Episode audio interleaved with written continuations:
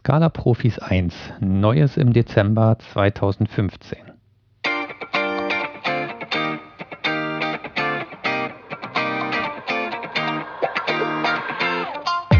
Willkommen bei den Scala Profis, dem Podcast rund um die Programmiersprache Scala mit Neuigkeiten, Know-how und was uns sonst noch so einfällt. Für dich am Mikrofon Benjamin Hagemeister und Sven Wiegand.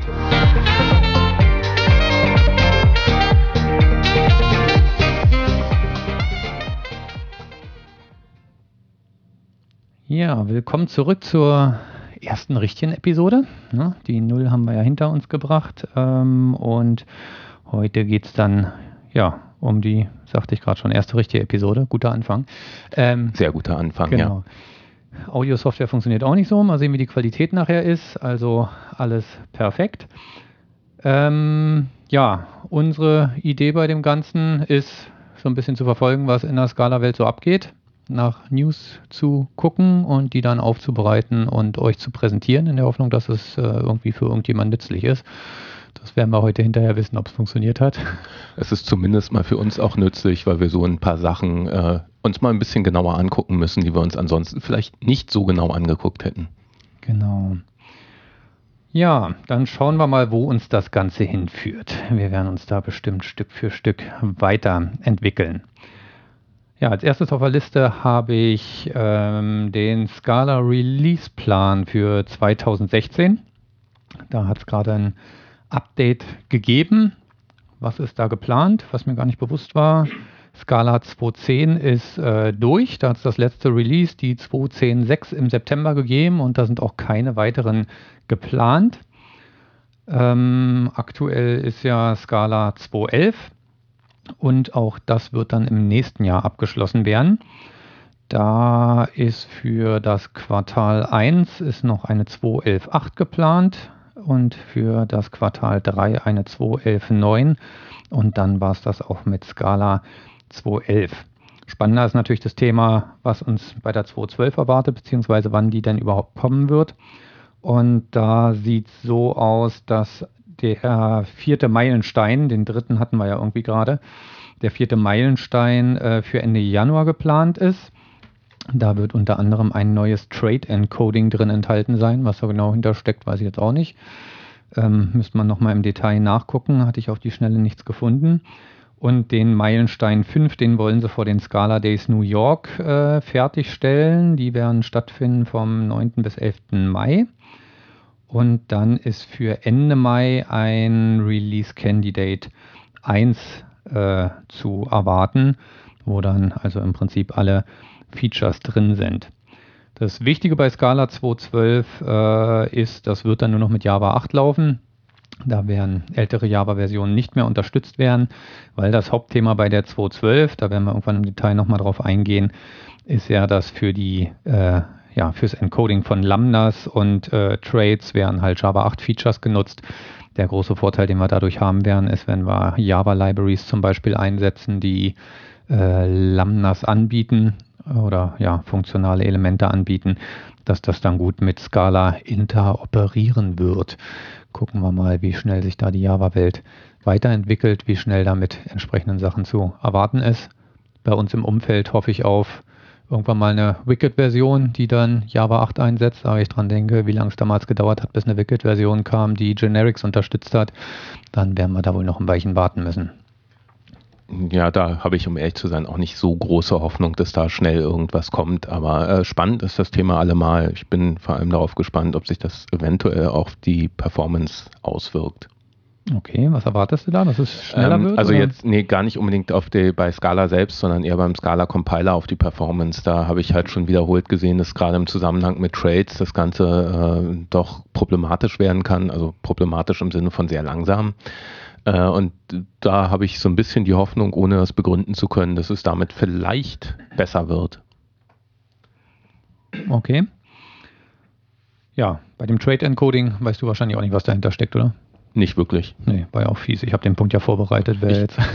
könnte mir vorstellen, dass es vielleicht was zu tun hat mit den äh, Default-Implementierungen, die es ja auch in Java 8 jetzt in Interfaces gibt, dass sie da irgendwas Ah. bei Trades entsprechend anpassen müssen, aber es ist einfach nur geraten. Ja, guter, guter Punkt. Wobei die natürlich auch wieder nur einen Teil abdecken von dem, was die Trades können. Aber kann natürlich sein, dass sie darauf aufsetzen.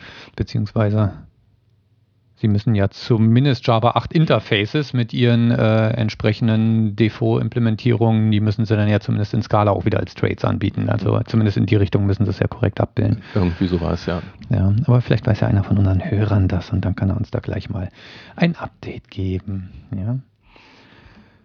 Genau.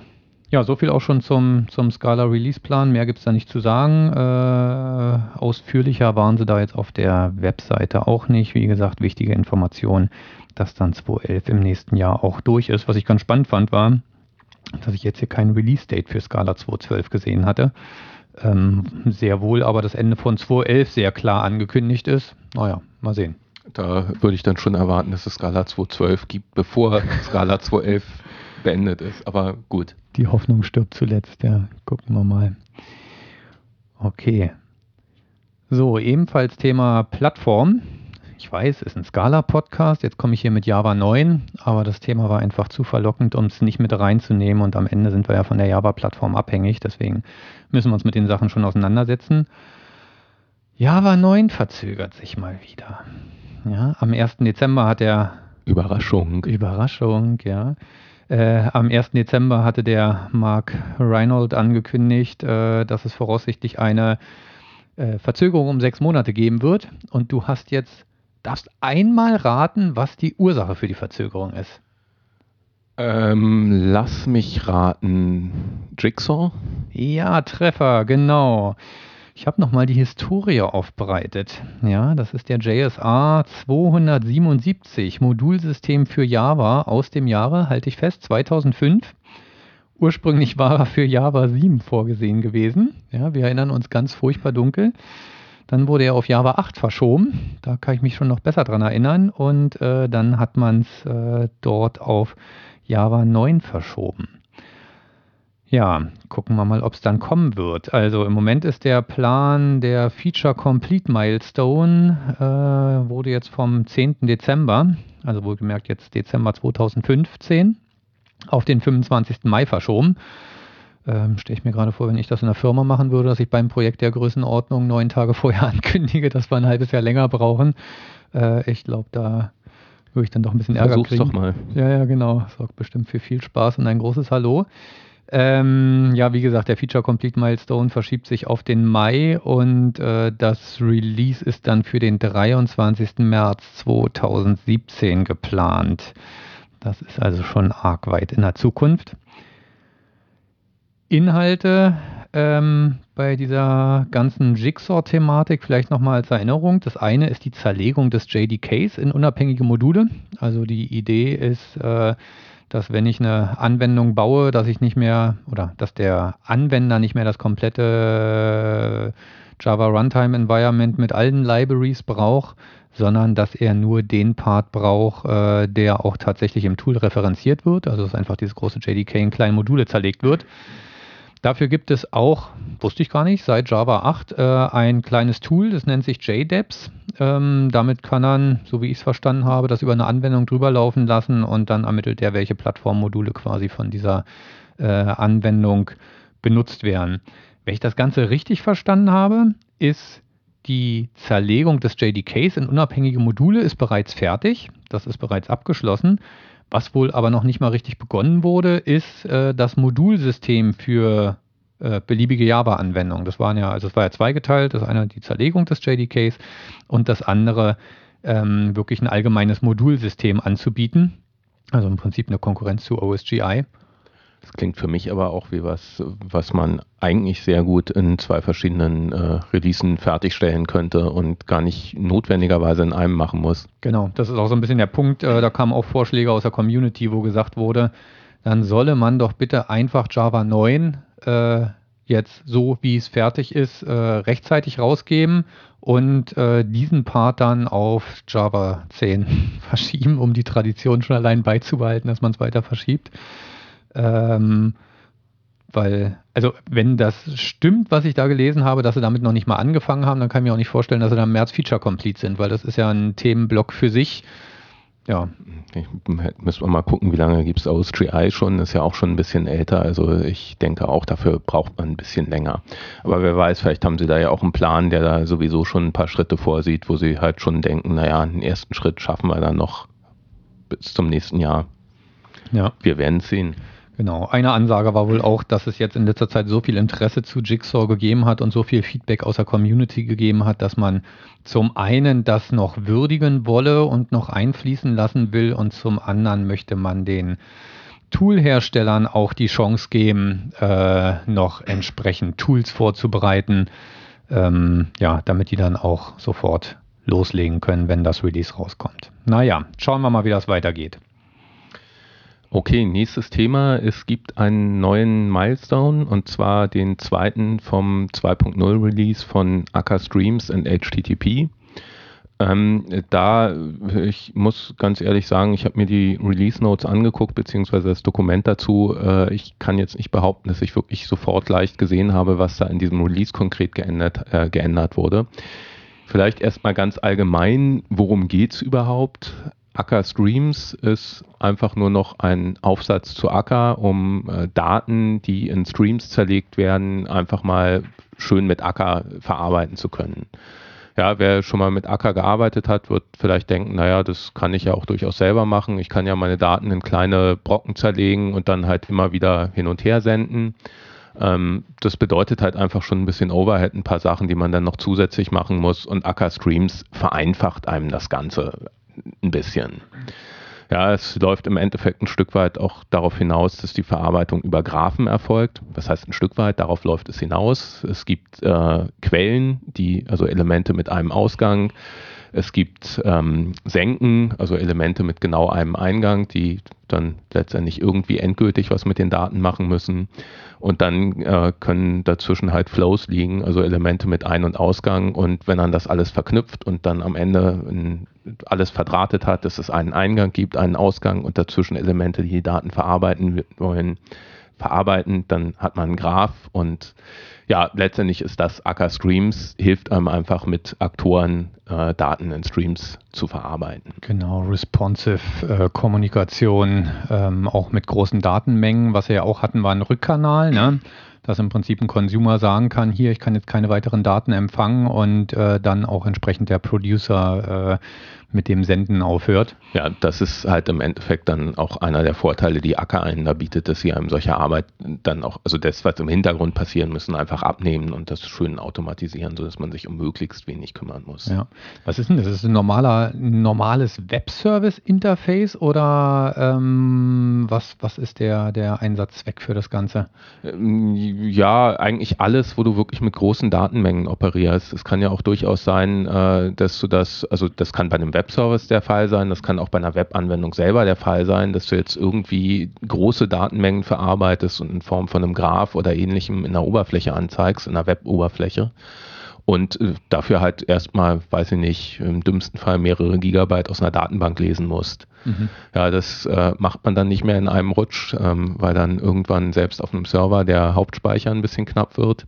Insbesondere, wenn das vielleicht noch mehrere User parallel machen, sondern man geht halt in kleinen Schritten vor und äh, da ist halt mhm. Streaming okay. dann durchaus der, der normale Anwendungsfall. Mhm. Ähm, der nächste Punkt, der halt so ein bisschen dazugehört, ist äh, Acker HTTP. Ähm, das ist so ein, so ein bisschen, aber eigentlich auch nicht ganz ein Nachfolger von Spray. Warum ein bisschen und nicht ganz? Äh, ein, bisschen insofern, als dass der Haupt-Spray-Entwickler inzwischen für TypeSafe arbeitet und halt an Acker HTTP arbeitet. Und auch wenn man sich mal die DSL anguckt, mit der so das Routing definiert wird, dann ist das doch verdammt ähnlich. Okay. Ähm, aber es ist halt nicht so, dass das Spray-Projekt offiziell eingestellt wurde, zumindest meines Wissens nicht, und es das gar nicht mehr gibt und halt Acker HTTP wirklich so ganz offiziell der Nachfolger ist. Von daher Es ist ein bisschen der Nachfolger, aber nicht ganz. Hat es denn noch neue Spray-Versionen gegeben seitdem? Ich glaube nicht. ich glaube nicht. Also ich, äh, okay. ich äh, hatte noch mal gucken wollen, bin aber nicht dazu gekommen. Ich glaube, es ist so, dass das Projekt seitdem im Grunde einfach auch tot ja. ist. Also ich habe auch irgendwo in einer Frage auf Stack Overflow dazu gelesen, dass jemand meinte, also in der aktuellen Situation würde er Spray nicht mehr empfehlen, sondern für neue Sachen aka HTTP. Also hm, okay. ich würde nicht mit neuen Versionen rechnen. Genau, ich erinnere mich da auch noch einen, an einen Vortrag aus äh, von Scala Days 2013, wo das halt auch so dargestellt wurde, dass es mehr oder weniger der Nachfolger ist. Äh, nach allem, was ich gelesen habe, scheiden sich bei Spray ja auch die Geister. Die einen finden es irgendwie genial, die anderen sagen, mhm. irgendwie ist es überkompliziert, äh, gerade diese DSL fürs Routing und so weiter. Ja, also überkompliziert finde ich sie jetzt nicht, aber ähm, gut. Es ist ja auch immer eine Frage vom Anwendungsfall. Ja. Ähm, also bei äh, Akka HTTP auch nochmal relativ wichtig, es implementiert halt dann HTTP 1, also 1.1 genauer gesagt, mhm. und das Ganze auf Basis von Akka Streams. Ja, in, okay. insofern äh, gehört es halt eben auch zusammen und äh, wird halt auch zusammen weiterentwickelt und zusammen versioniert. Ähm, dabei wichtig, das ist jetzt kein Framework für eine Webanwendung. Also wer jetzt gerade irgendwie eine Webanwendung mit Play implementiert, der ähm, braucht jetzt, jetzt nicht erschreckt aufzugucken und zu sagen, hey, muss ich mir jetzt vielleicht Akka HTTP angucken? Ist das das neue Play? Nein, ist es nicht. Es ist eigentlich wirklich nur was gedacht für REST Web Services. Man kann das dann sicherlich auch verwenden, um äh, eine Webanwendung zu machen, gerade wenn man dann vielleicht sagt, ach, ich mache sowieso die ganze UI, mache ich clientseitig mit irgendeinem JavaScript-Framework, dann äh, ist Akka HTTP, denke ich, durchaus auch eine gute Wahl. Und ich bin mir nicht sicher, ich meine auch mal irgendwas gehört zu haben, dass man das bei Play durchaus auch verwenden will, dass es da genau. zumindest Planungen gibt. Genau, das war das, was sie 2013 auch sagten, dass halt das Ziel ist, wenn Akka HTTP, welche Version war es jetzt? Ach, 2.0 schon, okay. 2.0 schon. Weil damals war noch nicht, noch nicht mal die 1.0 released. Eigentlich war da schon der Plan gewesen, äh, dass dann quasi Play so angepasst wird, dass es auf Acker HTTP aufsetzt. Also Ziel war es dann schon, diesem ganzen Type-Safe-Stack quasi eine gemeinsame Basis zu verschaffen. Was ja, ja auch vernünftig ist. Ja. Also man muss ja da das Rad nicht mehrfach implementieren. Genau. Ähm, und also jetzt nochmal zurück, was haben Sie eigentlich gemacht äh, mit Milestone 1 und auch 2? Da haben Sie, soweit ich das jetzt gesehen habe, sehr, sehr viel einfach auch intern gemacht. Also APIs vereinheitlicht, intern Sachen vereinheitlicht, noch einiges an Dokumentation geschrieben. Ähm, da ist wohl auch sehr, sehr viel Feedback eingeflossen von Leuten, die halt die Version 1.0 genutzt haben. Und äh, ja, mal gucken, was die Zukunft dann noch bringt. Mhm. Okay. So, der nächste Punkt ist was für die Tool-Freunde unter uns. Scala IDE 4.3. Da ich nun selber IntelliJ-Nutzer bin, gebe ich da mal weiter, was ich da gelesen habe. Also klang jetzt nicht nach furchtbar viel. Sie haben einen neuen Outline-View, den haben sie wohl wirklich von Grund auf neu entwickelt. Also da, wo man sich die Struktur der aktuell geöffneten Datei angucken kann weil der vorherige im Prinzip nicht alle Scala-Features abbilden konnte. Sie haben einen Statistik-Tracker eingebaut, wo man Statistiken zu den bisher genutzten IDE-Features in dem Projekt ablesen kann. Gut, wer es braucht. Äh, ist das wirklich dann auch für die User gedacht oder ist das eher was, was die an die Entwickler zurückfließt? Also stand ganz normal in der Feature-Liste drin, ah, okay. äh, aber ich denke schon eher dass es für die Entwickler spannend ist. Ob die Daten allerdings automatisch zurückfließen, konnte ich da auch nicht ablesen, weil ich kann jetzt nur sagen, mich als Anwender würde es nicht sonderlich interessieren. Kann man bestimmt irgendwo sagen, dass man damit einverstanden ist, dass die Daten gesendet werden. Ja. Was ganz spannend klang, war, sie haben einen asynchronen Debugger, da erinnere ich mich auch, dass sie den damals vorgestellt hatten auf den Scala Days 2013. Und da haben sie ein paar Optimierungen vorgenommen, die gerade in Verbindung mit Acker Messages, mit den Receive-Methoden äh, einhergehen. Ähm, da wurden einfach ein paar Verbesserungen vorgenommen. Verbesserte Refactoring-Tools haben sie drin und ein bisschen mehr Kontrolle bei der Optimierung von Imports. Äh, da kann man dafür sorgen, dass dann Wildcard-Imports erhalten bleiben und beim Optimieren der Imports nicht rausgekürzt werden. Ähm, ja, ist ja auch durchaus ein Problem, was man da kennt. Kannte ich auch aus der Vergangenheit von IntelliJ weiß ich gar nicht mehr, ist mir lange kein. Achso, genau, da stellt man ein, glaube ich, äh, wenn eine bestimmte Anzahl von Elementen aus einem Package geholt wird, dann soll er ja, einen Wildcard-Import genau. machen. Ne? Ich, ich, muss gestehen, das habe ich auch immer alles nicht so im Kopf, denn die Importe sind standardmäßig nicht sichtbar und äh, ja, es genau. interessiert mich, um ehrlich zu sein, auch nicht, solange alles funktioniert. Ja. Was nicht immer so war, aber inzwischen funktioniert es tatsächlich ganz gut. Ich erinnere mich ja. an Zeiten, wo nach einem Optimize Import äh, in IntelliJ äh, dann erstmal vieles rot unterkringelt wurde, was schon ein bisschen absurd war. Ja, genau, daran erinnere ich mich auch noch. Ja, was schon ein bisschen absurd war, dass er selber optimiert und selber dann auch erkennt, dass das so nicht gut ist, was er da getan hat. Ja, ist zumindest ein gehöriges Maß an äh, Selbsterkenntnis. Ist ja für eine Software auch nicht schlecht. Ja, das nächste, wovon es eine neue Version gibt, ist Scala Z. Ich weiß gar nicht, ob man so ausspricht. Ich habe da schon verschiedene Sachen gehört. Ähm, da gibt es die Version 7.2.0. Ähm, das ist jetzt, glaube ich, der Beitrag, wo wir uns so ein bisschen als Scala-Profis disqualifizieren. Äh, wir haben nämlich, um ehrlich zu sein, die Bibliothek beide noch nicht genutzt. Ja, kurz worum es geht. Es ist äh, eine Scala-Bibliothek für funktionale Programmierung. Das ist halt dabei auch genau ein ganz wichtiger Punkt. Ich denke mal für Leute, die mit einem stark funktionalen Hintergrund zu Scala kommen, äh, das ist dann unter Umständen eine der ersten Bibliotheken, die sie einbinden und nutzen wenn man wie wir erst eher aus einem objektorientierten Hintergrund kommt und sich so äh, langsam aber sicher und auch mit gewisser Begeisterung an die funktionale Programmierung herantastet, dann kommt man eher ein bisschen später damit äh, in Berührung. Ja, also was Scala Z im Prinzip bietet, sind dann noch so ein paar äh, Type Classes, die halt so sehr in die Richtung funktionaler Programmierung äh, gehen, sowas wie Functor oder Monad. Ähm, was jetzt zu der neuen Version äh, zu sagen ist, also wie üblich kommen natürlich ein paar äh, neue Funktionen und Typklassen und so dazu. Äh, wichtig, sie ist nicht binär kompatibel zu 7.1 oder auch zu den, Mil zu den äh, bisher rausgegebenen Milestones von der 7.2. Ähm, und was ich auch durchaus immer ganz spannend finde, äh, generell bei Bibliotheken, weil es irgendwie ein Stück weit auch so eine Skala-Sache ist, äh, es sind einfach auch ein paar Sachen verschwunden. Ja, also es gibt ein paar Packages nicht mehr, es gibt auch ein paar Klassen nicht mehr, die es vorher gab. Also die sind da offensichtlich auch sehr äh, radikal dabei, Sachen äh, deprecated zu machen und dann zu entfernen, was ich persönlich sehr gut finde. Mhm. Ja, ich erinnere mich dann noch, als wir damals unsere erste Scala-Schulung hatten, da hatte uns der Trainer ein äh, Dokument von Zero Turnaround, den Hersteller von JRebel, hingelegt, wo es um die Einführung von äh, Scala ging. Ich habe das gerade nochmal rausgesucht und da steht Punkt 2, Avoid Scala Z. Äh, if you are thinking about using Scala Z, stop while you still have your sanity. Hm, also Sie reden da von obskuren Operatoren, äh, die man als Normalmensch nicht kennt und so weiter. Ja, das ist eigentlich das, wo, weshalb ich mich noch an Scala Set erinnern kann. Ist jetzt natürlich auch wieder ein bisschen fies, weil es unqualifiziert ist, weil ich es nicht selber genutzt habe. Ähm, ja. Also äh, mir geht's da schon, also ging es in der Vergangenheit schon ein paar Mal so, dass ich Sachen gemacht habe, wo ich dann später dachte, ach verdammt, da hättest du dir eigentlich mal das und das angucken können. Das wäre damit bestimmt einfacher gewesen. Ähm, aber es ist halt schon so, man muss klar sagen, wie schon, es ist sehr funktional ausgelegt und äh, da muss man sich schon sehr mit angefreundet haben, um sich damit zu beschäftigen.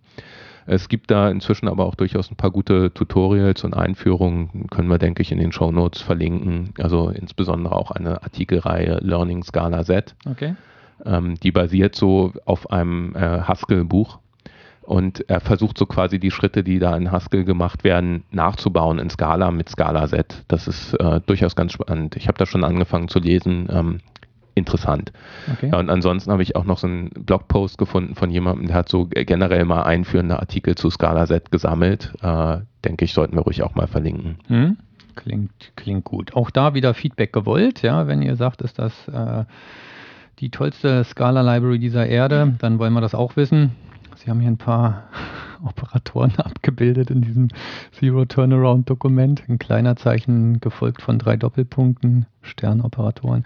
Sieht zumindest hübsch aus. Wobei ich glaube, dass das auch so ein Punkt ist, der wurde am Anfang bei Scala sehr, sehr viel gemacht, ja. dass man dann halt gesagt hat, ach, wir machen jetzt mal für alles irgendwelche Operatoren ja. und das haben wir, glaube ich, in Episode 0 auch schon angesprochen. Ja.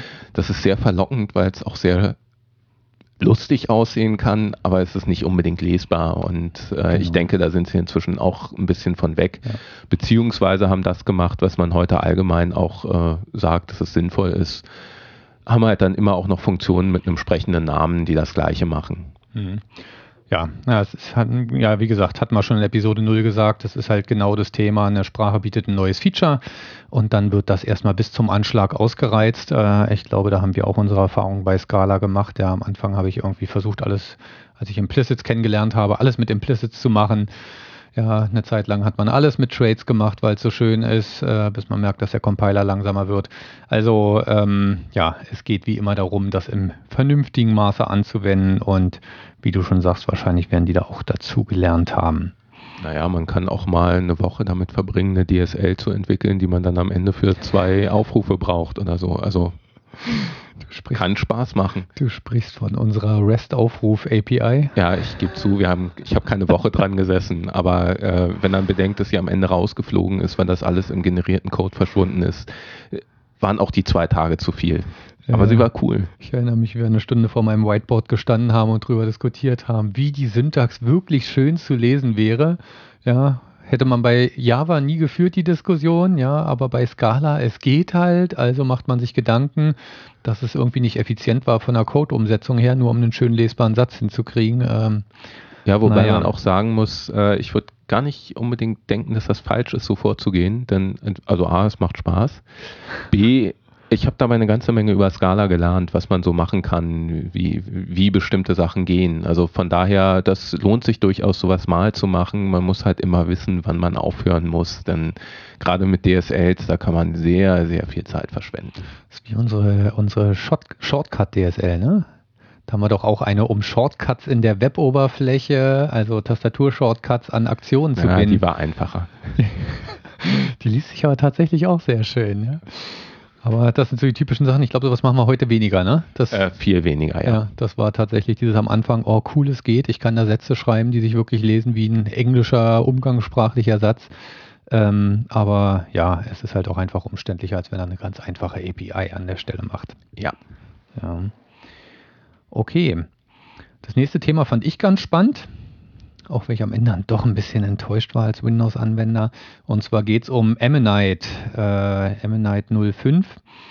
Ähm, das ist ein Projekt, was man auf GitHub findet und da wird versucht, Scala als Skriptsprache zu etablieren. Ja ich sag mal, Scala selber kann dann ja auch schon insofern skripten, als äh, dass man ja Dateien mit der Endung Scala ja nicht zwangsweise kompilieren muss, sondern ich kann sie ja einfach von Scala ausführen lassen. Habe ich tatsächlich auch schon häufiger genutzt, ähm, weil, naja, klar, die Programmiersprache kann ich. Äh, ich muss zumindest bei ja, ich bewege mich im, im, im Windows-Umfeld. Bei Batch-Dateien muss ich jedes Mal wieder nachschlagen, wie man irgendwie über Dateien rüber iteriert. Irgendwie finde ich da diese Vorsyntax nicht eingängig wäre zu freundlich formuliert. Äh, obskur trifft es eher. Das kann ich mir einfach nicht merken und Scala beherrsche ich natürlich. Ähm, und hier haben sie diese Idee wirklich zu Ende gebracht, weil was fehlt natürlich, wenn ich Scala als Ersatz für Bash oder sonst was nehmen will? Naja, im Wesentlichen diese ganzen Dateioperatoren, die ich von einer Shell gewöhnt bin, dass ich mit einem Kommando Dateien kopieren kann, dass ich mir Directory-Inhalte auflisten kann, dass ich Dateien moven, löschen, sonst was machen kann. Und äh, insofern setzt sich dieses Ammonite aus verschiedenen Subprojekten zusammen und eins davon ist genau Ammonite Ops. Da geht es genau um diese Dateioperationen, äh, die dann entsprechend angeboten werden ähm, las ich jetzt für mich eigentlich so, als wenn das auch nicht nur auf Shell-Anwendung dann äh, begrenzt ist, sondern als wenn man das auch an anderer Stelle dann ganz gut nutzen kann. Da kann man dann wirklich mit einem einfachen Kommando irgendwie Texte in Dateien reinschreiben. Halt alles das, was man in der Shell machen möchte, klang sehr vielversprechend. Ein zweites Subprojekt davon ist äh, eine neue REPL, wo sogar einige ähm, dafür plädieren, die als Standard REPL zukünftig in Scala reinzunehmen. Und zwar ist die deutlich, deutlich, deutlich, deutlich schöner als die normale REPL. Äh, und zwar bietet sie Syntax-Highlighting, Ausgaben werden äh, hübscher dargestellt. Was ich sehr cool finde, ist, sie haben ein Artifact-Loading. Das heißt, ich kann direkt in der REPL kann ich äh, sagen, hier lad mir mal dieses Maven-Artefakt in der und der Version. Das stelle ich mir sehr nett vor, um mal einfach schnell mit einer Library rumzuspielen. Ähm, mehrzeiliges Editieren. Das finde ich an der normalen REPL ziemlich äh, krampfig, sondern da kann ich dann halt wirklich auch den Cursor wieder hoch und runter bewegen, also diese ganzen Basics, die man haben möchte. Und eine richtig echte Autocompletion und das alles auf der Shell. Was mir jetzt noch nicht klar geworden ist, äh, findest du das jetzt schöner als die normale REPL oder? Definitiv, ah, definitiv. Okay, gut. Also zumindest vom Video her, weil jetzt kommt es, warum ich enttäuscht bin. Ich wollte das mal unter Windows ausprobieren ähm, und da läuft es im Moment leider noch nicht. Äh, Gibt es denn da Pläne, dass es ja. da auch läuft? Also es ist, äh, der Entwickler kommt ganz klar aus der Linux-Welt, deswegen haben sie da ihren Fokus drauf gelegt. Aber es hat schon mehrere User gegeben, die halt die Fehler gemeldet haben für Windows. An deren Ammonite Ops haben sie halt auch schon äh, einige Korrekturen vorgenommen, damit er auch mit Windows-Faden umgehen kann. Und äh, bei der REPL haben sie es definitiv auch vor. Ähm, genau, dann gibt es noch ein Subprojekt, das ist dann die Ammonite Shell. Das ist dann halt wirklich ein Shell-Ersatz, dass ich unter Linux im Prinzip äh, diese, diese REPL, dieses Ammonite wirklich als Standard-Shell dann nutzen kann.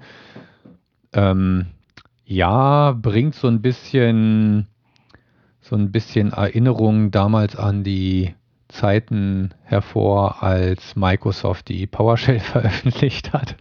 Da fühlt man sich zwangsweise dran erinnert, weil da war ja der Ansatz eigentlich auch, sie haben selber eingesehen, dass irgendwie ihre äh, Command Shell nichts taugt, um es mal vorsichtig zu beschreiben. Komisch. Ja, ne? Und äh, dann kamen sie ja mit ihrer PowerShell, wo ja auch äh, die Idee ist, eine objektorientierte Shell. Ich habe äh, alles ist Objekte, ich kann Methoden darauf aufrufen und am Ende basiert natürlich alles auf ihrem .NET Framework. Äh, klang am Anfang total cool. Ich hatte mal ein bisschen mit rumgespielt, aber gut, ist halt das übliche Thema. Wenn man dann nicht gerade der .NET-Fan ist und sich da toll auskennt, dann hilft einem das nichts. Hier könnte es natürlich ein bisschen, äh, bisschen interessanter sein.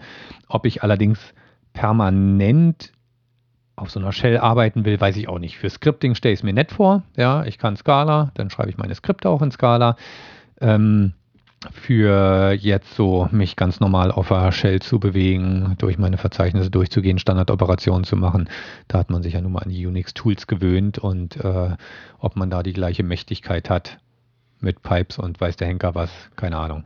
Naja, das wäre dann genau die Frage. Also wenn Sie schon anstreben, dann äh, System Shell-Ersatz zu machen, dann würde ich schon erwarten, dass das auch geht, ja. irgendwann. Vielleicht jetzt noch nicht, ja. aber irgendwann. Und dann fände ich es auch sehr interessant. Ja, und die Syntax sah noch nicht so ganz sauber aus. Also müsste man sich nochmal, ähm, muss man mal sehen, wie sich das weiterentwickelt. Aber wie gesagt, auf jeden Fall ein spannendes Projekt. Mit der REPL bin ich natürlich auch mal so ein bisschen hin und her gerissen, weil natürlich hat man heute in den Entwicklungsumgebungen die Scala Worksheets. Ich weiß gar nicht warum, irgendwie so hundertprozentig warm geworden bin ich damit noch nicht. Ich habe schon doch, äh, um mal schnell was auszuprobieren in Scala, doch immer mal wieder eine REPL offen. Ähm, Liegt vielleicht auch einfach daran, dass ich eine Zeit lang in IntelliJ einfach auch äh, Probleme hatte, dass das Drecksding nicht gelaufen ist. Ja. Also ich muss gestehen, dass ich doch überwiegend Worksheets nutze, wenn ich irgendwie mal was ausprobieren will okay. und nicht die REPL, was auch ein Stück weit daran liegt, dass ich die REPL an einigen Stellen dann doch ein bisschen sperrig finde. Ja, sie ist schon sehr archaisch, ja. ja. Also ja. gerade wenn man halt was Mehrzeiliges erfassen will und äh, das dann hinterher nochmal bearbeiten will. Ja, das ist halt genau der Punkt. Ich nutze sie oft, wenn ich irgendwie rumspielen will, wenn ich mir an einer Stelle unsicher bin und ein bisschen experimentieren will. Und das geht dann doch in einem Worksheet für mich deutlich einfacher als in einer REPL. Ja, das stimmt schon. Vor allen Dingen hat man dann in der Entwicklungsumgebung in dem Worksheet auch gleich die Dependencies drin und die Klassen aus dem eigenen Projekt. Das ist natürlich schon ein netter Effekt. Ja, genau. Ja. Gut, das kriege ich in der REPL auch, wenn ich sie aus IDEA heraus starte, aber ähm, oh, okay, ja. gut. Das hatte ich bisher noch nicht gemacht. Ähm, wofür es natürlich auch praktisch ist, ist fürs Debuggen, dass man mal einfach Methoden, die man selber erstellt hat, wenn er die mal schnell ausprobieren will, dann halt aus einem Worksheet oder aus einer REPL heraus auch mal schnell aufrufen kann und sich auch mal einen Haltepunkt in die Methode setzen kann. Ähm, das sind einfach nette Sachen. Also wie ich früher bei Java ohne REPL gelebt habe, kann ich nicht mehr so richtig nachvollziehen. Ja, ich äh, finde das auch schon sehr interessant. Also es ist doch oft sehr, sehr nützlich und hilfreich. Hm. So, bin schon wieder ich dran, ne? Ja. Genau, Macro Paradise. Genau, da ist die Version 2.1.0 Final erschienen. Ähm, ja, wie schon bei Punkten, die du eben hattest, die Version selber ist jetzt nicht so furchtbar spannend, sondern ich habe es dann eher als Aufhänger genommen, um mal auf Macro Paradise einzugehen. Ähm, die 1.0er Version besteht im Wesentlichen aus äh, Bugfixes und so ein bisschen Tool-Kompatibilitätsthemen. Ich habe dann nochmal zurückgeguckt, was war in der 2.0 neu, die ist äh, in der 2.0 neu, die ist im Frühjahr rausgekommen. Ähm, da haben sie die, nee, Schritt zurück. Was ist Macro Paradise? Fangen wir erstmal so an. Ähm, das ist ein Compiler-Plugin, was die Makro-Funktionalität, die ja so Stück für Stück in Scala reinfließt, im Prinzip äh, ja, zurückportiert und auch für die alten Scala-Versionen bereitstellt. Ja, also in Macro Paradise sind die aktuellsten Makro-Entwicklungen aus dem Scala-Umfeld drin. Und äh, durch dieses Compiler-Plugin kann ich dann zum Beispiel auch in Scala 2.10 Makro-Features nutzen, die eigentlich erst äh, standardmäßig in der 2.11 mit reinkommen. Ja, also ist keine eigenständige Library, sondern gehört im Prinzip zum Scala-Projekt dazu, wenn man so will. Und genau in der 2.0 hatten sie damals die Quasi-Quotes, äh, die in Scala 2.11 reingekommen sind, auch nach Scala 2.10 zurückportiert. Das heißt, ich kann dann auch auf Basis von Scala 2.10 Anwendungen schreiben, wo ich Quasi-Quotes Quasi verwenden kann. Wir erinnern uns ganz dunkel, das war im Prinzip ein String-Interpolator, der dann aus dem String, der im Prinzip einen Scala-Code darstellt, ein AST aufbaut, ähm, so dass, ja, in, dass die Hoffnung ist, dass ich dann zumindest einfache Ausdrücke ähm, deutlich leichter als AST aufbauen kann, als wenn ich da die entsprechende API für nutze, die entsprechende Scala-API. Weil, gut, ich habe nun selber noch nicht so viel mit Makros gemacht, aber mir geht es immer wieder so, wenn ich mir diese Codebeispiele durchlese, äh, da verliere ich dann doch relativ schnell die Lust, mich im Detail damit zu befassen. Ja, da merkt man dann immer auch ein bisschen, wie kompliziert letztendlich der Compiler an der Stelle auch ist. Ja. Also wie schwierig das ist, wenn man sich äh, da die Klassen anguckt, die es da so alles gibt. Also ich finde das auch immer äh, auf der einen Seite ein bisschen verwirrend und auf der anderen Seite flößt es Respekt ein für das, was sie da am Compiler so machen. Ja. Ja, mir fehlen auch immer wieder ein paar Ideen, was man damit äh, machen kann. Und wenn ich da mal eine einfache Idee hatte und mich mal dran gesetzt hatte, dann hat sie sich doch mal als äh, deutlich komplizierter herausgestellt, um es mal so eben schnell nebenbei zu machen. Was wir in der 2.0 auch noch gemacht hatten, war die Implementierung von Macro-Annotations. Was bringt mir jetzt dieses Macro Paradise als Vorteil gegenüber ähm, den Standard-Scala-Makros? Ein wesentlicher Punkt sind Makro-Annotations. Das fand ich ganz spannend. Also wenn man Scala Paradise einbindet, dann kann man sich im Prinzip eigene Annotations schreiben. Scala Paradise? Äh, Macro Paradise. ich bin schon im Urlaubsparadise, glaube ich, ja, zumindest mental. Du bist ja ein fauler Hund und bist ja. heute schon im Urlaub. Ich wollte gerade sagen, morgen musst du doch noch. Naja, ich muss morgen nochmal ran, ja. Einer muss ja den Laden am Laufen halten. Ähm, das hast du mich rausgebracht. Genau, äh, Annotations sind das Thema. Genau, ich kann mir eigene Annotations erstellen. Konnte ich ja bei Java auch, ja. Und kann mir die an eigentlich alles ranschmeißen, an Klassen, an Methoden, an Objekte und so weiter. Das Problem bei Java war ja immer, ja, ich konnte mir so eine Annotations erstellen, aber im Prinzip diese Annotations auswerten, da muss ich die Laufzeitumgebung in irgendeiner Form drum kümmern. Ja, ich musste irgendjemanden haben, äh, meistens hat es irgendein Application-Container gemacht, irgendein Riesenmonster, ähm, was sich dann darum kümmert, äh, zur Laufzeit den Kram auszuwerfen und dann äh, auszuwerten und dann per Reflection irgendwas damit zu tun, was natürlich Reflection jetzt auch nicht sonderlich performant ist.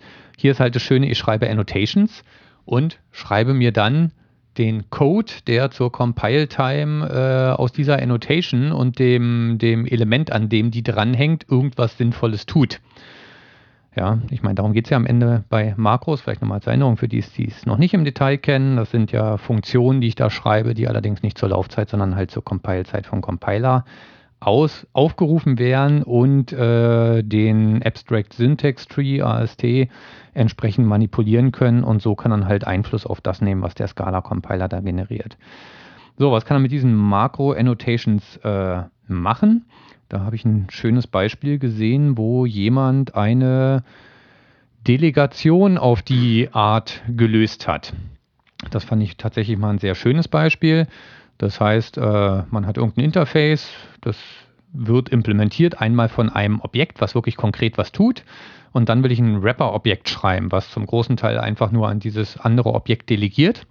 Da könnte ich, implementiere ich auch den gleichen Trade und könnte jetzt von Hand natürlich nochmal alle Methoden hinschreiben und dann das andere Objekt entsprechend aufrufen. Da haben sie das aber sehr schön, da haben sie sich eine Dele Delegate Annotation geschrieben und ähm, werde ich auch in Show Notes verlinken, eine Delegate Annotation geschrieben und die implementiert dann automatisch für das rappende Objekt alle Methoden, die ich nicht schon von Hand implementiert habe. Und das ist natürlich eine sehr elegante Variante. Also Macro Annotations sind was, was man auf dem Wege kriegt, was in Standard Scala äh, einfach nicht drin ist. Und dann gibt es auch noch das Thema Type Provider, ähm, was auch standardmäßig in Scala bisher noch nicht drin ist. Soll wohl in Scala 2.13 oder sowas kommen, also noch ein Weilchen hin definitiv. Ähm, da geht es dann halt tatsächlich darum, dass ich auch äh, Typen wirklich generieren kann zum Beispiel auf Basis von Datenbankschemata, die ich dann einlese, wirklich zur Compile-Time und dann dynamisch daraus irgendwelche Typen generiere. Da fand ich die Beispiele, die ich gefunden habe, schon alle etwas ähm, komplexer und nicht mehr ganz so leicht nachzuvollziehen. Aber sind auf jeden Fall spannende Möglichkeiten, die sich da auftun und wie gesagt im Vergleich zu Annotations im Java-Umfeld hier halt wirklich einfach auch performant, weil alles zur Compile-Zeit erfolgt mir geht es ja jedes Mal wieder so, dass ich das total spannend und interessant finde und mir ist dann aber kein praktischer Anwendungsfall einfällt, also so was konkrete Probleme angeht, die ja. ich im äh, täglichen Arbeitsleben habe. Ein bisschen schade, irgendwie würde ich gerne mal was machen. Ja. Ja, und das war halt auch immer noch relativ umständlich, weil man ja das Makro selber in einem anderen Artefakt, glaube ich, drin haben muss. Also man muss das Projekt auch entsprechend vorbereiten. Ist nicht so, dass ich jetzt mal einfach hier schnell ein Makro reinschreibe, sondern das muss ich schon in der Projektstruktur auch entsprechend vorsehen. Wobei ich weiß, dass es da ja auch Planungen gibt, das umzuändern, so dass man das Makro im gleichen Projekt haben kann wie das eigentliche Projekt, an dem man entwickelt, ja. äh, was die Sache dann deutlich vereinfachen wird. Ja, definitiv.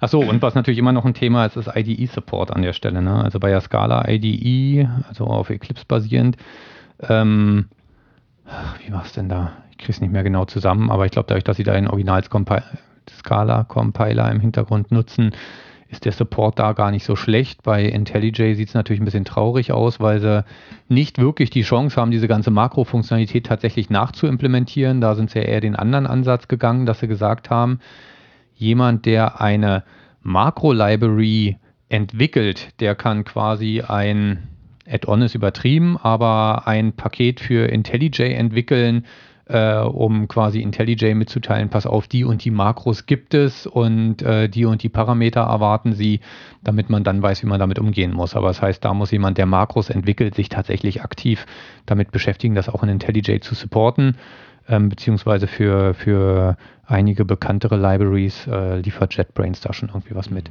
Kann man dann nur hoffen, dass die meisten Makroentwickler selber IntelliJ nutzen, dann haben sie ein eigenes Interesse daran, dass es das gibt. Genau, ja. Aber das sind dann halt die Nachteile, die sie bei ihrem Ansatz da entsprechend haben. Ja, nächster Punkt, äh, wo es auch eine neue Version gibt oder äh, beziehungsweise überhaupt mal eine erste Version, ist äh, TypeSafe Conductor. Ähm, das ist äh, mal wieder so eine Lösung, die ich total spannend finde und bei der ich aber irgendwie befürchte, ich werde sie nie selber praktisch einsetzen können. Ähm, vorweg erstmal, es gibt ein, äh, verschiedene Webinars auf der Homepage von Conductor, kann ich nur empfehlen, da mal reinzugucken. Das ist alles sehr interessant. Ähm, kurz, worum geht's? Äh, bei TypeSafe dreht sich ja doch relativ viel ums Thema Reactive ja, also schon wenn man sich Play anguckt, irgendwie ist überall alles reactive. Und nun ist es da ja eine Sache, ein, äh, eine Anwendung zu entwickeln, die reactive ist. Ähm, letztendlich gehört da ja noch irgendwie ein bisschen mehr dazu. Am Ende hat man irgendwie ein System, da muss die Anwendung drauf laufen. Kann zum Beispiel eine Play-Anwendung sein, dann hat man im Hintergrund irgendwo eine Datenbank oder vielleicht auch mehrere verschiedene, die unter Umständen für sich dann auch nochmal geclustert werden können, um auf verschiedenen Systemen zu laufen. Vielleicht hat man im Hintergrund noch irgendeinen Webservice, der aka HTTP verwendet und das Ganze läuft auch noch verteilt auf mehrere Systeme, damit das Ganze extrem ausfallsicher und ähnliches ist. Und da haben wir dann wieder die Situation, dass das Ganze dann doch wieder sehr kompliziert wird, schwierig aufzusetzen wird, schwierig zu warten wird, schwierig zu überwachen wird, weil dann halt ganz, ganz viele verschiedene Systeme ähm, äh, zusammenspielen müssen. Und genau da setzt Conductor auf. Das ist im Grunde einfach nur, ja, einfach nur. Es ist ein Managementsystem für Cluster, auf denen äh, Reactive Web oder überhaupt äh, Reactive Anwendungen laufen sollen. Ja, das Conductor kümmert sich darum, dass alles automatisch gestartet wird. Äh, es kümmert sich darum, dass wenn einzelne Anwendungen abschmieren, dass die automatisch neu gestartet werden. Wenn ein äh, Server im, der, in dem Cluster, den man verwendet, wegschmiert, wird im Zweifelsfall automatisch ein neuer gestartet. Vorausgesetzt, die Möglichkeiten sind dafür da. Ähm, es kümmert sich auch ums Load Balancing und man kann auch so interessante Sachen machen, wie dass man neue Versionen von einer Anwendung deployt, ohne die alte gleich wegzuschmeißen. Also man kann sich praktisch mhm. hinstellen, man kann sich hinstellen und sagen, okay, ich habe jetzt hier eine neue Version und spiele die mal bitte schrittweise auf allen Knoten auf, auf denen momentan die alte Version läuft. Und dann kann man halt einfach auch sehen, okay, hier läuft die neue Version, klappt auch alles, also nicht nur in, bei den Entwicklern und bei den Testern, sondern klappt auch im Live-Betrieb alles. Und wenn ja, kann man das halt so schrittweise ausrollen und kann irgendwann sagen, okay, jetzt schalten wir die alte Version ab. Ja, ich äh, muss gestehen, es ist mir ein absolutes Rätsel, wie sie sowas machen. Ähm, klingt aber wirklich sehr spannend und auch wenn man sich mal anguckt, was sie da in ihren Webinaren so zeigen, das ist äh, wirklich sehr interessant. Wie gesagt, es klingt wie was, was ich gerne mal einsetzen würde und was ich zumindest bei uns im Umfeld vermutlich nie brauchen werde. So sieht's aus, ja. Ähm, ist das auch eine Laufzeitumgebung oder geht es tatsächlich nur um das Management von Knoten und wenn ja, welche Knoten werden da, also welche Typen werden da unterstützt, welche Server? Also es geht äh, im Wesentlichen ums Management. Ja, also ich muss jetzt auch vorsichtig sein, soweit habe ich es bisher verstanden, denn ich habe mir auch noch keineswegs alle Webinare angeguckt. Ich glaube, da äh, wäre ich dann irgendwie vier, fünf Stunden heute beschäftigt gewesen. Ähm, Hast doch Urlaub. Äh, ja, aber da mache ich auch andere Sachen, als mich nur mit Scala zu beschäftigen. Es mag dich sehr überraschen, aber das ist so. Ähm, und was die Knoten angeht, äh, ich kann ja jetzt auch nicht sagen, was sie da im Detail alles unterstützen. Ja, also ich weiß, dass sie sich zum Beispiel darum kümmern können, dass dann Docker-Container hochgefahren werden, äh, ah, wie man okay. sie so braucht, oder auch eine Amazon Cloud. Was sie jetzt konkret für Servertypen unterstützen, weiß ich nicht. Mhm. Ja, vielleicht auch noch eine ähm, wichtige Zusatzinformation dazu. Das Ganze ist für die Entwicklung kostenlos, für einen Produktiveinsatz dann nicht. Mhm. Ich habe jetzt nirgends eine Preisliste gefunden. Ich denke mal, das hängt dann auch sehr davon ab, wie groß das System ist, was man damit verwalten will. Aber da kostet es dann Geld, was ich allerdings bei so einer Anwendung irgendwie auch verstehen kann. Denn das klingt schon alles sehr anspruchsvoll, was sie da machen. Mhm, klingt so ein bisschen wie Puppet also was ja auch so ein Tool ist, um sicherzustellen, dass ich bestimmte Serverkomponenten in einem bestimmten definierten Zustand finden, äh, befinden, also auch so eine Automatisierungslösung? Ja, also äh, Conductor macht da schon auch noch mehr. Äh, du hast halt auch die Situation, wenn du jetzt verschiedene Anwendungen hast, die irgendwie mit Acker arbeiten, mhm. dann äh, kümmert er sich halt auch im Zweifelsfall darum, dass die sich alle einen Acker-Server teilen, wenn das möglich ist. Mhm. Und wenn dann die Last zu hoch wird, werden halt noch weitere gestartet okay. und das Ganze irgendwie anders verteilt.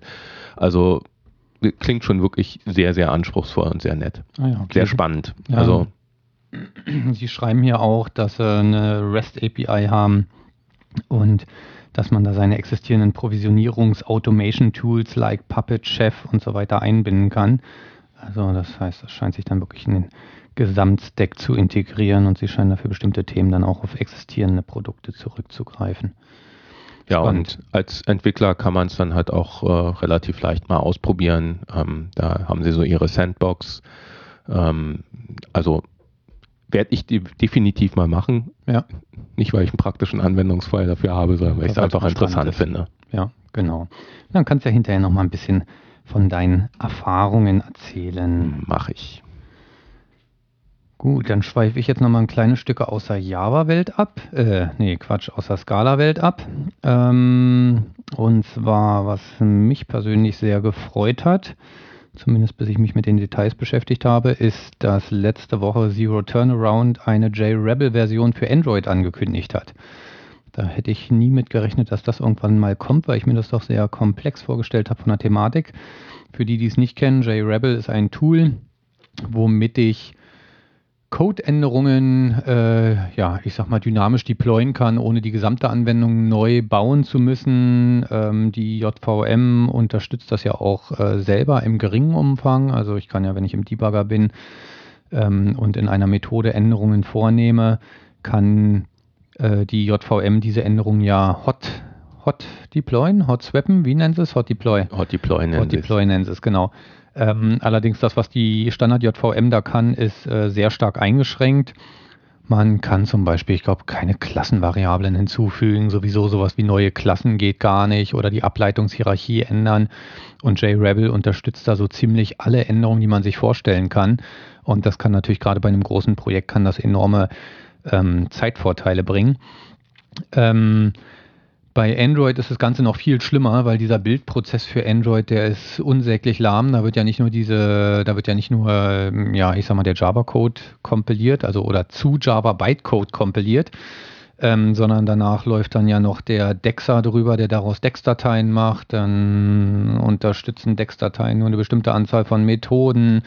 Dann muss das nochmal in Multidex-Dateien aufgesplittet werden. Am Ende muss es noch als APK verpackt werden und erst dann kann es aufs Device geschoben werden. Also das Resultat ist tatsächlich bei einer Android-Anwendung, da sind die Turnaround-Zeiten, die sind äh, jenseits von gut und böse. Ähm, ich mache ja nun in meiner Freizeit Android-Entwicklung. An der Stelle sei mir etwas Werbung gegönnt. Diesen Podcast hört ihr natürlich am besten mit UPod, ja, einem Android-Podcast-Player, der natürlich, wie soll es anders sein, komplett in Scala geschrieben ist. Nicht einem Android-Podcast-Player, dem, dem Android-Podcast-Player, Android der komplett in Scala geschrieben ist und auch Cross-Device-Synchronisierung anbietet. Die Serverkomponente ist natürlich in Play geschrieben. Ähm, ja, und da nutze ich halt, wie gesagt, auch Scala und wenn das Projekt eine gewisse Größe erreicht hat, macht es eigentlich kaum noch Spaß daran zu ändern. Richtig dreckig wird es, wenn man nur mal so ein bisschen Oberfläche hübsch machen will, weil jede Änderung, wenn man sich mal angucken will, wie die dann wirklich auf dem Gerät aussieht, dann hat man halt erstmal wieder ewige Compile-Zeiten mit drin. Lange Rede, kurzer Sinn. Letzte Woche hat Zero Turnaround JRebel für Android angekündigt. Und da geht es genau darum, dass Codeänderungen, die man am Projekt vornimmt oder auch Ressourcenänderungen, also Design, Layout und so weiter, ähm, halt in die laufende Anwendung übernommen werden, ohne dass man die komplette Anwendung neu bauen muss. Und äh, sie werben auch auf ihrer Seite mit expliziter Unterstützung für Kotlin, Groovy und Scala. Das heißt, es ist definitiv nicht auf Java reduziert. Derzeit haben sie noch ein paar Einschränkungen. Das ist jetzt die erste Version, die rausgekommen ist. Und äh, da bin ich auch schon gescheitert, als ich es am Wochenende mal ausprobieren wollte. Und zwar unterstützen sie derzeit nur Android Studio mit Gradle. Android Studio basiert ja auf äh, IntelliJ. Allerdings hat es scheinbar doch irgendwelche Abweichungen, weil ich konnte es in der IntelliJ Ultimate Edition, die ich nutze, nicht installieren. Habe da auch mal beim Support angefragt und sie haben auch gesagt, ja, kommt Anfang des Jahres. Derzeit unterstützen sie halt wirklich nur Android Studio mit Gradle. Ich glaube, Android Studio basiert auch noch auf äh, IntelliJ 14. Anfang des Jahres ist ja absehbar. Ja, ist nicht mehr so weit, ne? Genau. Der härtere Schlag war dann aber, wenn man mal die verschiedenen Editions vergleicht. Also am Anfang habe ich mich gefreut, weil es gibt eine Individual Edition. Das machen ja viele Anbieter, dass sie sagen, hier für Einzelpersonen, die irgendwie entwickeln, machen wir eine günstige Edition. Ähm, die kostet auch tatsächlich nur 49 Dollar im Jahr. Gut, mich nerven immer diese Jahresgebühren, gerade im, im privaten Umfeld bin ich kein großer Fan von, aber 49 Dollar, da kann er mit leben bei der Zeitersparnis, die einem das Ding bringt. Dann haben sie noch eine Business Edition für 349 Euro im Jahr und eine Ultimate Edition für 599 im Jahr. Die Individual Edition unterstützt dann halt diese Instant Code Updates, Instant Resource Updates. Und äh, ja, bei diesen ganzen Updates wird halt der Anwendungszustand gehalten. Ähm, das heißt, wenn ich was ändere, was nur die Activity betrifft, also die gerade laufende Ansicht, dann wird auch nur diese Activity neu geladen und restartet. Das funktioniert wohl relativ smooth. Jetzt kommt allerdings der Haken an der Sache. Und zwar gibt es Multidex und JNI Support erst in der Business Edition für 349 Euro im Jahr.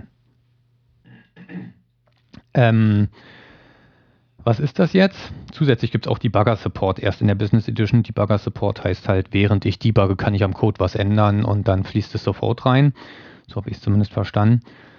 Multideck-Support, ich sagte schon, beim Bau einer Android-Anwendung werden am Ende Dex-Dateien gebaut. Das, die enthalten im Prinzip den, den Bytecode, den speziell für Android äh, optimierten Bytecode. Und diese Dex-Dateien werden dann nochmal in APK-Dateien, sind am Ende wieder nur ZIP-Dateien oder noch ein paar Manifest-Dateien mit drin liegen und so weiter verpackt. Und eine so eine Dex-Datei unterstützt leider nur 65.000 Methoden. Ja, klingt jetzt nach einer ganzen Menge. Jetzt kann sich ja vorstellen, wenn ich eine Scala-Anwendung schreibe. Die Scala-Library ist in Android nicht enthalten, die Java-Library sehr wohl, aber die Scala-Library muss ich selber mitbringen und da kann man sich schon vorstellen, dass 65.000 Methoden gar nicht mehr so viel sind, um nicht zu sagen, schafft man es nicht, eine Android-Anwendung mit Scala zu bauen, die unter 65.000 Methoden hat. Man muss dann am Ende eh nochmal ProGuard drüber laufen lassen, was dann alle Methoden, die nirgendwo referenziert werden, wieder aus dem Ding rausschmeißt. Das ist auch okay für die Release-Version, aber ProGuard braucht ewig, die möchte ich nicht während des Entwicklungszykluses nutzen. Und hinzu kommt, dass ich bei meiner Anwendung auch dann nicht mehr mit einer DEX-Datei hinkomme, Android bietet seit Version 5, glaube ich, nativ Multidexing, ähm, also APKs mit mehreren Dex-Dateien. Für Versionen ab 4 kann dann so eine Support-Library von Google einbinden, womit das dann auch unterstützt wird. Aber das unterstützt halt die Individual Edition von JRebel nicht und damit scheidet das Ding für mich schon mal aus. Sehr ärgerlich, weil heutzutage diese ganzen Google Libraries, die man da einbinden kann, die Google Play Services, um auf Maps zuzugreifen, um Cloud Messaging zu machen, um Google Authentifizierung zu machen, die sind inzwischen so umfangreich, wenn man diese Libraries einbindet, ist man auch sofort bei 65k Methoden. Ganz blöd. Ja, JNI kann dann sagen, ist natürlich nicht äh, jetzt für wirklich jeden essentiell wichtig. Also das heißt Java Native Interface, dass ich halt native Funktionen aufschreibe. Dummerweise habe ich nur einen Podcast-Player und ich nutze da eine Sound Library, um Geschwindigkeitssteuerung äh, zu machen. Und ja, da sind natürlich die Operationen in C implementiert und dementsprechend brauche ich leider auch JNI Support. Brauchst du das dann wirklich dann auf jeden Fall, um JRebel äh, zu verwenden oder ist das nur nötig, wenn dann irgendwas, äh, du was ändern willst, was irgendwie im JNI-Umfeld passiert? Ja, das weiß ich halt genau nicht. Ne? Also das sind Sachen, die gehen aus der Beschreibung nicht so eindeutig hervor. Ich werde das auf jeden Fall mal testen, sobald es für äh, die Ultimate Edition von IntelliJ auch verfügbar ist oder als reines Gradle-Plugin verfügbar ist, dann werde ich genau das mal ausprobieren. Ähm, was ich auf jeden Fall gleich mal gemacht hatte, ich hatte gleich mal den äh, Vertrieb von äh, Zero Turnaround angeschrieben und habe denen das Problem geschildert äh, und habe gesagt, hier, ich denke, dass es im Android-Umfeld eine ganze Menge Leute gibt, die das sehr interessant finden würden, aber das ist einfach für eine ja, Person wie mich, die das in ihrer Freizeit macht, äh, ich muss sagen, 349 Dollar im Jahr, das überschreitet definitiv meine Schmerzgrenze. Ja, und das mit dem Multidex klingt für mich auch so, als sei die äh, Individual äh, Edition dann auch kaum nutzbar. Ja, ja, ja. Also sobald du ein echtes Projekt machst, ist er eigentlich äh, kaum nutzbar. Ja. Ähm, wie gesagt, ich habe den Vertrieb da angeschrieben. Vielleicht haben ja ein paar von euch auch noch äh, den gleichen Gedanken. Wenn mehrere anschreiben, dann hat es vielleicht eine Auswirkung. Sie haben mir heute auch schon geantwortet, freuen sich sehr über mein Feedback, aber werden es erstmal nicht ändern. ich habe nichts anderes erwartet an der Stelle. Ähm, weil ansonsten wäre das ein echter Killer. Und ich habe Ihnen auch gesagt, ich bin wirklich bereit, auch bei privater Nutzung für solche Sachen zu zahlen. Ich habe mir auch gerade Genymotion gekauft. Das ist ein sehr flinker, schneller Android-Emulator. Der kostet mich als Privatperson auch 99 Dollar im Jahr. Mit dem riesigen Vorteil, da habe ich wirklich das komplette Feature-Set. Da unterscheidet sich Individual License von der Business License tatsächlich nur dadurch, dass ähm, ja, dass es auf einen Entwickler beschränkt ist. Ja, und das finde ich eigentlich auch eine sehr sinnvolle Unterscheidung. Ähm, naja, egal. Aber ich sag mal, wer dienstlich mit dem, äh, wer dienstlich Android-Entwicklung macht, natürlich mit Scala, ich glaube, für den sind auch die 349 äh, Euro im Jahr locker zu stemmen. Und ich denke, das ist Geld, was man sehr, sehr schnell wieder drin hat bei dem, was man da an Zeit spart bei dem Thema. Ja. Das war jetzt ein langer Monolog. Okay, das nächste Thema, ähm, mir wird gerade bewusst, das hätte eigentlich gut nach dem Macro Paradise ja, äh, Beitrag ja, ja. gepasst, aber okay. Ähm, Inliner, was ist das? Das ist eine das klingt auf ersten Blick sehr, sehr skurril. Das ist eine Sammlung von Scala-Makros, die Scala-Code ähm, für Schleifen und ähnliches umsetzt in While- und If-Else-Statements. Für Schleifen? Du meinst für na so Collection, for Collection ja und, und ähnliches. Also sowas wie for, for each, uh, fold left und ähnliches. Gehe ich genau. gleich noch ein bisschen drauf ein. Warum? Ähm, aus Performance-Gründen. Und zwar, ähm, man muss an der Stelle ganz klar sagen, äh, wann man es einsetzen soll. Sie sagen nicht, das ist ganz allgemein eine gute Idee, macht das mal auf jeden Fall. Also äh, für alles, was ihr so mit Collections macht, verwendet bitte die Inliner-Bibliothek. Nie, Sie sagen ganz explizit, man soll es nur machen, wenn man irgendwie ein Performance-Problem hat und mal mit einem Profiler geguckt hat und gesagt hat, okay, hier an der Stelle, da habe ich ein Problem. Wofür gibt es das? Es gibt bisher Makros für Collections und Arrays, für so Funktionen wie Find, For All, Fold Left, For Each, Reduce Option. Für Try oder Option gibt es das dann auch äh, für so Funktionen wie Filter, Flatmap, Flatten, Flatten, Fold, For Each, Get or Else, Map or Else. Ähm, also Kannst schon nochmal wiederholen, ich habe es nicht richtig mitbekommen. Das willst du nicht wirklich. Äh, äh, dazu, ich kann nur empfehlen, mal auf die Homepage zu gucken und sich die Beispiele anzugucken, die sie da gemacht haben. Also, wo sie halt so ein paar äh, Codebeispiele haben, wo dann drin steht, das wird expandiert zu. Äh, das sieht zum Teil schon sehr, sehr komplex aus. Da weiß man dann gleich, warum man eigentlich lieber den normalen Scala-Code schreibt, äh, weil er halt einfach deutlich kürzer und lesbarer ist. Ähm, aber es ist halt schon so, äh, dass der an einigen Stellen dann einfach auch langsam wird. Ja, und da helfen dann diese Funktionen, indem sie halt aus dem lesbar, schön lesbaren Scala-Code dann etwas machen, was dann auch nachher schnell ist und zwar ohne, dass man das als Entwickler mitkriegt coole Idee eigentlich. Hat bestimmt total Spaß gemacht, das mal zu entwickeln. Ja, ja das, das kann ich mir schon auch vorstellen. Ist mal wieder ein toller Anwendungsfall für Makros. Wäre ich irgendwie so erstmal nicht drauf gekommen, aber coole in der, Idee. In der Verwendung läuft es dann übrigens darauf hinaus, dass man ein paar Importe braucht, äh, wo dann im Endeffekt auch implizite Konvertierungen mhm. mit reinkommen und dann hat man halt seine normale, weiß ich nicht, Collection oder seinen Option-Wert und ruft dann nicht direkt, weiß ich nicht, zum Beispiel Forward Left auf, sondern Punkt Inliner, Punkt Forward Left und dann wird der Code halt optimiert. Für Option haben sie es auch, ja? Für Option haben sie es auch, ah. also für sowas wie for each. Ich vermute mal, das wird dann einfach irgendwie als if umgesetzt intern. Ja. Wobei ich an der Stelle zum mir irgendwie nicht vorstellen kann, wie man da mit dem normalen Konstrukt ein Performance-Problem kriegen kann, aber keine Ahnung. Das heißt ja nicht, dass es nicht geht ja, ich weiß gar nicht, wie Option es intern macht, ob da tatsächlich überhaupt äh, jetzt für alle Operationen Objekte erzeugt werden. Wahrscheinlich wird es ja auch seit Scala 2.10 zumindest als Value-Objekte umgesetzt worden sein. Ne? Würde ich auch erwarten, aber. Ja, müsste ich mir mal im Detail angucken, weil insofern passt der Beitrag an der Stelle doch gar nicht so schlecht, weil das ist zum Beispiel im Android-Umfeld natürlich immer noch ein, ähm, ja, ein Thema, die ganze Performance-Geschichte, ja. Äh, ich erinnere mich da noch an einen Beitrag von Google, wo sie allen Ernstes sagen, man soll äh, doch Methoden als Final deklarieren, weil das dann zur Laufzeit schneller ist, damit keine V-Tables angelegt werden müssen und äh, Werte als Const deklarieren, äh, weil der die Laufzeitumgebung damit auch effizienter umgeht. Also da bewegen wir uns wirklich noch im Bereich der Mikrooptimierung, weil selbst wenn es nicht um Performance geht, geht es am Ende um Akkuverbrauch. Ja. Das klingt so nach den Dingen, bei denen man dann heute eigentlich erwartet, dass der Compiler das für einen Richtig. optimiert. Ja, ja, genau. Das ist doch sehr archaisch an der Stelle. Und ähm, da ist also natürlich Sachen, wo ich mich verwehre. Dafür ist es ein Freizeitprojekt. Ja, da mache ich das so, dass mir der Code gefällt und äh, gut ist. Und äh, da sind natürlich so eine Sachen, wenn ich damit, ähm, ähm, sag schon hier, Collections hantiere, natürlich bevorzugt mit Immutable Collections. Ja, das sind auch mal so Momente, wo ich überlege, oh, ist das jetzt schlau? Jetzt äh, rufe ich hier Operationen auf. Allein in der Zeile werden wahrscheinlich irgendwie dreimal neue Collections äh, allokiert, weil die Garbage Collection ist halt äh, auf der Android Runtime auch bei weitem noch nicht so weit, wie es äh, die JVM heutzutage so hinkriegt. Und da könnten dann so eine Inliner-Projekte tatsächlich ganz interessant sein. Ja, guck's dir mal an wie gesagt, es lohnt sich auch einfach mal auf die Homepage zu gehen und sich die Beispiele anzugucken. Also ähm, so der erste Blick kann dann auch dazu führen, dass man mal ein bisschen lachen muss, weil man denkt so, äh, was zum Teufel macht er da?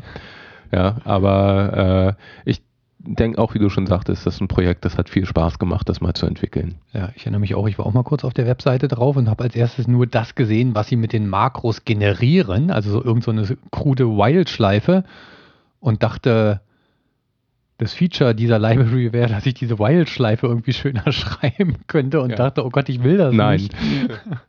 Das Aber Feature ist, dass diese While-Schleife für dich generiert wird und du es noch nicht mal mitkriegst. Ja, da merkt man wieder, wie die Präsentation äh, so einer Library doch auch eine wesentliche Rolle spielt, weil ich möchte halt nicht erst zehn Minuten lesen, sondern ich möchte erstmal schnell einen guten Eindruck kriegen, was hilft mir das Ding.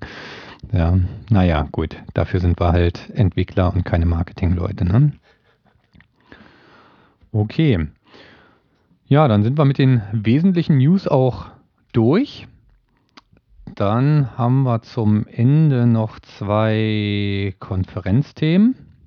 Und zwar einmal natürlich die Scala Days nochmal ankündigen. Die gibt es ja nächstes Jahr zweimal. Ich weiß gar nicht, war es 2015 auch schon so? Es war 2015 ah, auch schon so. Es war einmal in Amsterdam und einmal irgendwo in den USA. Ja, genau. Also nächstes Jahr, die Scala Days 2016 sind am, hatte ich am Anfang schon mal kurz erwähnt, vom 9. bis 11. Mai in New York und dann vom 15. bis 17. Juni in Berlin. Die Aufteilung hat ihre Vorteile, hat aber auch ihre Nachteile. Da ist natürlich einige, gerade amerikanische Leute, die gehen dann nur zu der New Yorker Veranstaltung. Also Dick Wall werden wir dieses Jahr in Berlin zum Beispiel nicht sehen. Ähm, und da läuft gerade der Call for Papers bis zum 22. Januar. Also wer noch irgendwelche Vorträge einreichen will, der kann auf scaladays.org gehen und kann sich da entsprechend bewerben und seine Vorschläge einreichen und hat dann vielleicht das Glück, dass er dann da ein bisschen was erzählen darf. Und dann gibt es noch eine zweite Konferenz und zwar die Scala 2016. Das ist die Scala-Konferenz in Central Europe.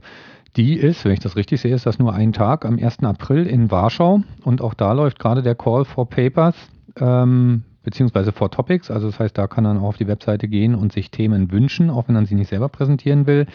Läuft da noch bis 31. Januar. Der Termin würde mich ja sofort misstrauisch stimmen. Wieso? 1. April, da kommst du dann so. an und. Trara, trara findet gar nicht statt, ja. Dumm gelaufen. Naja, Warschau soll ja irgendwie schön sein, habe ich gehört. Ich war noch nicht da. Sollte man nur nicht mit dem Auto hinfahren. Na gut, das war jetzt politisch inkorrekt. okay. Ja, das dann. schneiden wir raus. Nö.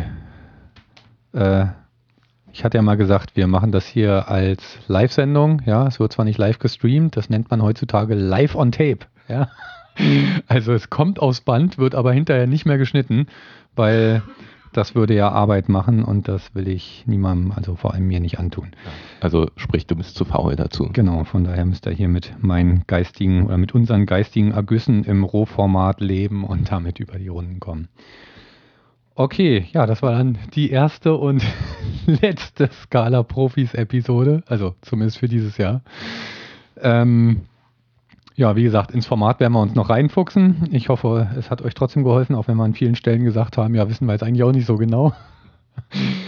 Ja, und wie du schon sagtest, wir sind da auch immer froh, wenn irgendjemand ankommt und sich meldet und uns vielleicht noch mehr dazu sagen kann. Äh, und umgekehrt auch, wenn ihr vielleicht Themen habt, wo ihr sagt, ach, da würden wir gerne mehr drüber erfahren sagt Bescheid, dann äh, lesen wir uns dann noch ein bisschen näher mit ein genau. und können dann vielleicht auch mal Details zu irgendwas, äh, also ein paar mehr Details zu irgendwas bringen. Oder auch, wenn ihr coole Sachen selber entwickelt habt und wollt, dass die mal äh, erwähnt werden irgendwo, ja, geht auch. Oder wenn ihr sagt, ihr seid äh, habt äh, tolles Know-how zu irgendeinem Thema, was ihr gerne mal mit einbringen würdet, ähm, dann könnt ihr natürlich auch gerne mal in den Podcast mit rein. Das kriegen wir dann auch irgendwie hin per Skype und Konsorten. Okay, ja, in diesem Sinne würde ich sagen, schönes Weihnachtsfest euch. Guten Rutsch. Genau, guten Rutsch. Und dann hören wir uns im, wenn alles glatt geht, im Januar wieder. Bis denn. Bis dann.